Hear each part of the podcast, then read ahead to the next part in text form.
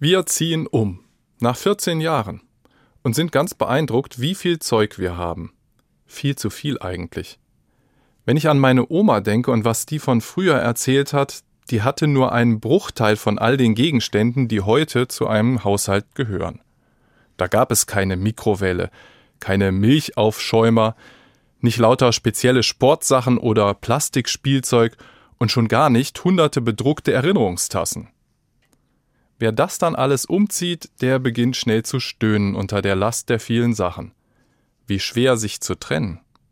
Müssen wir ein neues Verhältnis zu den Dingen bekommen? Vielleicht kann uns dabei eine alte Klosterweisheit helfen.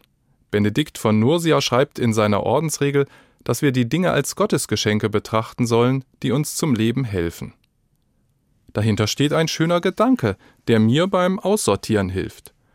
Auf jedem Ding, das wir anschaffen oder geschenkt bekommen, ruht etwas Heiliges.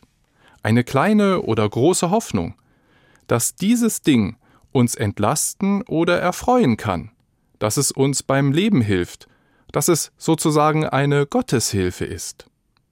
Die Mikrowelle ist das in jedem Fall. Da kann ich aufwärmen, was mich satt macht. Die kommt mit. Aber brauche ich wirklich so viele Paar Schuhe und das ganze Spielzeug von früher? Was kann ich weitergeben an Menschen, die es gerade brauchen, für die das eine Gotteshilfe werden kann? Ich merke, wie mich dieser Gedanke befreit, ich gut sortieren kann und mir in den Gegenständen wieder neu Gottes Hilfe begegnet.